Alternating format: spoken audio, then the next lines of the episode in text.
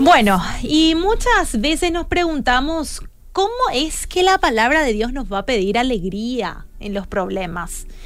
Y esa es la pregunta que muchos nos hacen si le diéramos esta recomendación, alégrate en los problemas, ¿verdad? Si le llegas a decir a una persona, alégrate en los problemas, yo estoy seguro que te va a preguntar, pero ¿cómo me alegro en los problemas? Y es lógico, cuando tenemos problemas, lo menos que nos apetece es alegrarnos, reírnos y todas esas cosas, ¿verdad? Sin embargo, preocuparnos tampoco resuelve nada, ¿verdad? Por lo tanto, necesitamos reflexionar y recordar lo que nos dice Santiago en su libro, en ese primer capítulo, donde nos dice que es un tiempo para alegrarnos mucho porque se pone a prueba nuestra fe.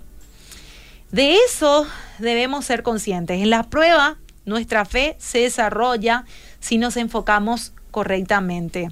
Vamos a ver qué dice Santiago 1.2. Dice, amados hermanos, cuando tengan que enfrentar cualquier tipo de problemas, considérenlo como un tiempo para alegrarse mucho, porque ustedes saben que siempre que se pone a prueba la fe, la constancia tiene una oportunidad para desarrollarse. Y nos llegamos siempre a parecer a quien pasa más tiempo con nosotros, ¿verdad? En ese mismo capítulo también nos invita a pedirle sabiduría a Dios y sin dudar, porque no debemos estar divididos en nuestra lealtad entre el Señor y el mundo.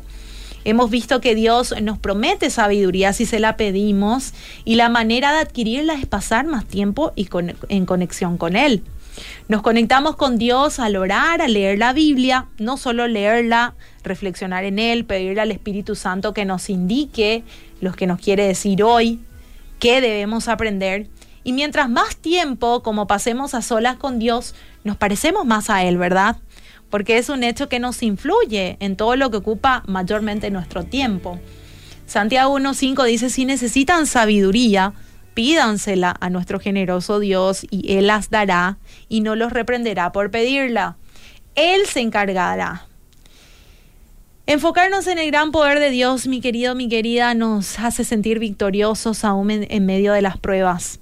No dudar de que estamos pasando por dificultades, pero que Dios nos acompaña y que hará todo lo que obre para bien, nos tiene que hacer sentir tranquilos.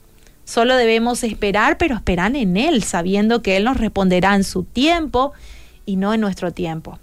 Por lo tanto, alegrémonos en los problemas porque están todos en manos de Dios. ¿Sí? Él es el Todopoderoso, Él se va a encargar de esa prueba. Tené confianza, tenés fe, tenés certeza que Él es el que te puede dar esa alegría, sin importar lo que esté ocurriendo. Esta no es tu realidad, tenemos una realidad espiritual que es más importante y llegar a ser lo que Dios quiere que realmente seamos. Así que alegrate, pero alegrate no por el problema que estás teniendo, sino porque Dios camina contigo.